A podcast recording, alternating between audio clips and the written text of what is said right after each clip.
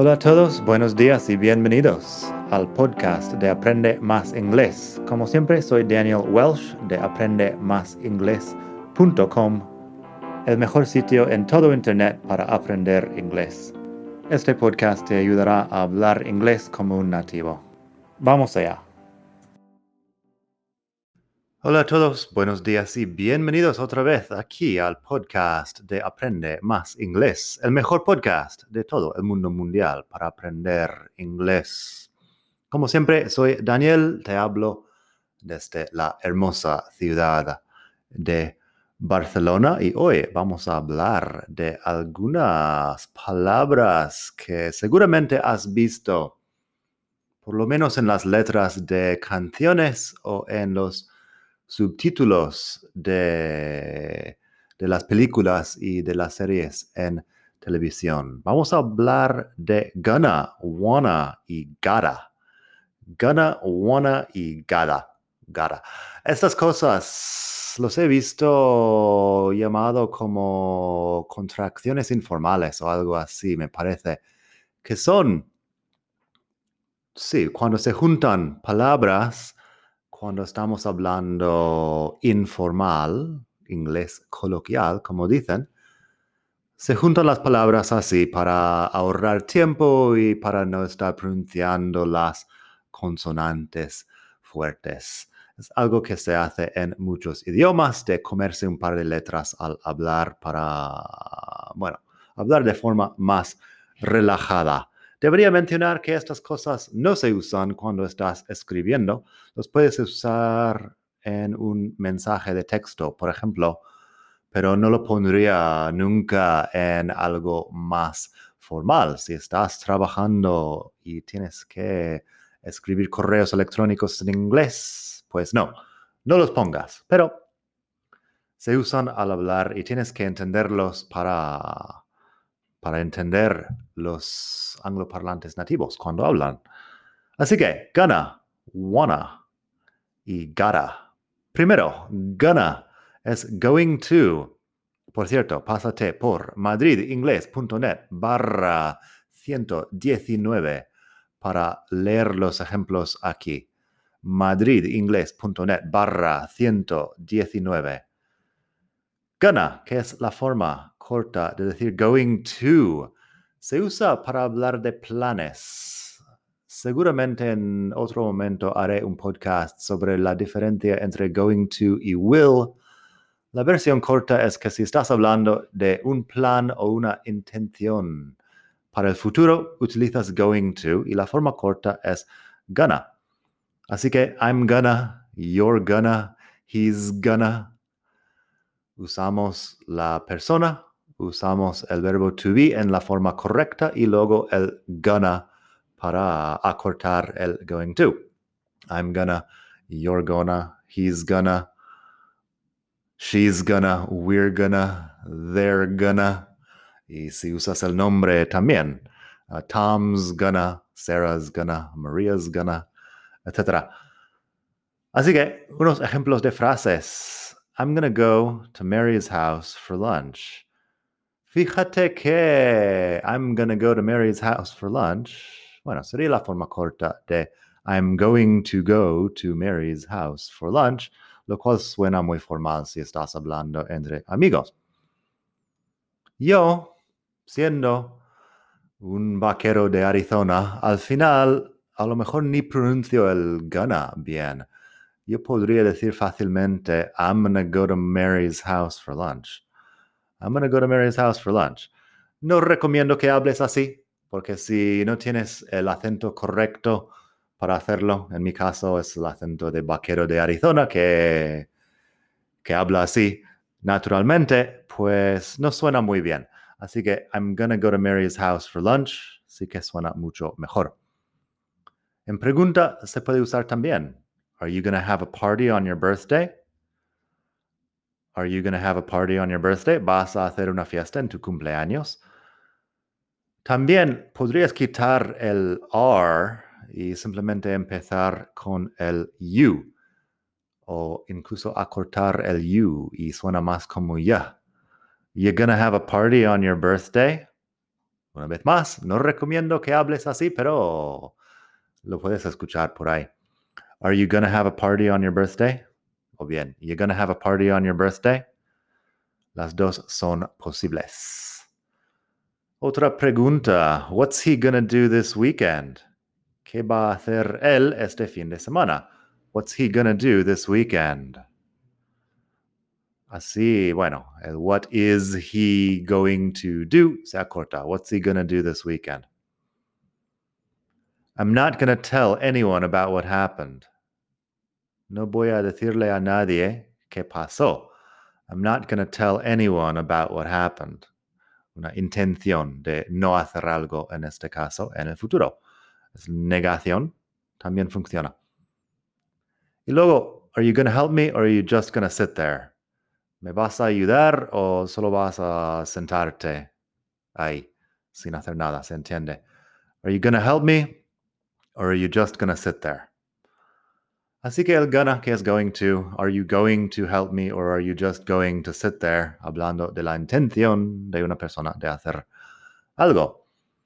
Otra cosa que debería mencionar es que gonna no se usa para hablar de going to para ir a un sitio hemos visto la frase ya, I'm gonna go to Mary's house for lunch. Ahí el gonna es el, la intención, el plan, no es el desplazamiento. Así que la cosa que pongo en el blog de no decir sería I'm gonna the mall. Eso no funciona, suena fatal. The mall sería el centro comercial.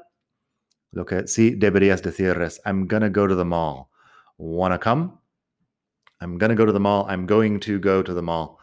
Gonna funciona para la intención de futuro, no para el going to de, de ir a un sitio. Así que si es Londres, I'm gonna go to London next month. Me voy a ir a Londres al mes que viene. I'm gonna go to work early tomorrow. Me voy al trabajo temprano mañana pero el gana para la intención, no para el ir al sitio. Así que el último ejemplo que hemos escuchado ahí ha sido I'm gonna go to the mall. Wanna come? Wanna es nuestra próxima palabra. Tiene dos usos. Wanna es la forma, corta, la forma corta de want to para hablar de want to do something, de querer hacer algo. Lo pones con otro verbo. También puede ser want a. Si estás hablando de algo en singular, para ofrecer algo, para pedir algo en singular, puedes usarlo, want a. Así que yo podría decir, you want a beer? You want a beer? Sería una forma corta de decir, do you want a beer? You want a beer? Muy natural decir eso entre amigos, incluso quitando el you. Want a beer? Pero sí, mejor dicho, correctamente dicho sería, ¿Do you want a beer? Así que eso es una pregunta también en afirmativa. I want a cup of coffee. I want a cup of coffee. I want a cup of coffee. I want a cup of coffee. What do you want to do tomorrow? Tengo un video en algún sitio sobre what do you wanna or what are you gonna. Is what are you going to or what do you want to? Se acortan estas cosas y quedamos con what What do you want to do tomorrow is what do you want to do tomorrow? ¿Qué quieres hacer mañana? What do you want to do tomorrow? Otra pregunta, do you want to go out for a drink? ¿Quieres salir a tomar algo? Do you want to go out for a drink? Do you want to go out for a drink? Fíjate que junto todo ahí, no estoy haciendo pausa entre palabra y palabra.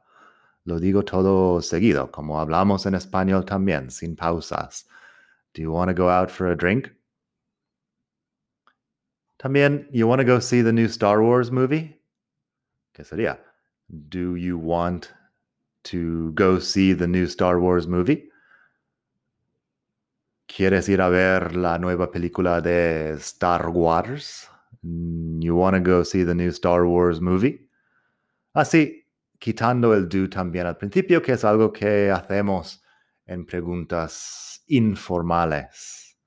Así que eso nos lleva a la última palabra de hoy, que es gotta. Gotta es una forma de decir have got to, que es tener que hacer algo. Habla de la obligación. También puede ser para hablar de posesión, de have got, el posesivo. Así que es dos cosas también. Nosotros entendemos desde el contexto, tanto el wanna como el gotta, entendemos desde el contexto si estamos hablando de got to o de got a. Um, sí, entendemos porque sabemos de qué estamos hablando. Con la práctica se hace todo. Una frase muy común, muy común, muy común. I gotta go. I gotta go. Sería I've got to go. I have got to go. Tengo que irme. I gotta go. También puedes quitar el I porque se entiende. Gotta go. Bye. Una pregunta podría ser, you got a cigarette? ¿Qué sería? Have you got a cigarette? ¿Tienes un cigarrillo? You got a cigarette? También podría decir, you gotta help me. Así con énfasis, you gotta help me. Tienes que ayudarme. You've got to help me. You gotta help me. Y también, I gotta call Mary. I have to call Mary. I have got to call Mary. I gotta call Mary. Todas formas de decir lo mismo. I gotta call Mary. Tengo que llamar a María. Menos formal. Um, you got you got a dog? Por ejemplo, you got a dog? ¿Tienes un perro? You got a dog or you got a cat? You know. Um, sería para preguntar por la posesión de algo. Son formas de acortar. Así que eso, espero que te haya gustado esta lección, como dije, en aprende, no, en madridingles.net barra 119 tienes todos los ejemplos por escrito y también enlaces a más información sobre estas estructuras. madridingles.net barra 119 porque estamos en el capítulo 119 del podcast. Nada más por hoy, espero que pases un muy buen día.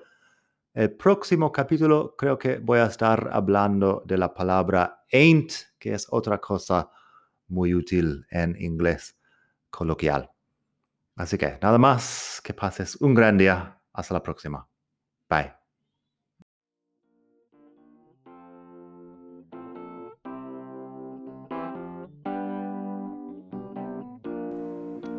Gracias por escuchar. Como siempre puedes pasar por mi web aprendemasingles.com. Para mucho más tengo vocabulario, expresiones para hablar, phrasal verbs, gramática, pronunciación y mucho más en la web. Nada más por hoy. Espero que pases un muy buen día. Hasta la próxima.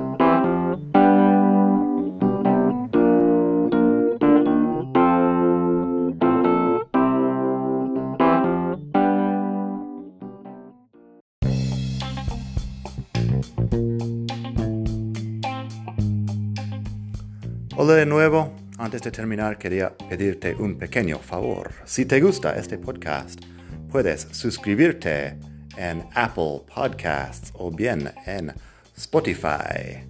Hay también la posibilidad de hacer una reseña ahí en Apple si estás escuchando eso en el iPhone. Y estas cosas ayudan mucho a dar visibilidad al podcast. Si quieres ver más sitios donde escuchar, los tienes en madridingles.net barra podcast. Eso te lleva a la página donde ves todas las aplicaciones que puedes usar para escuchar.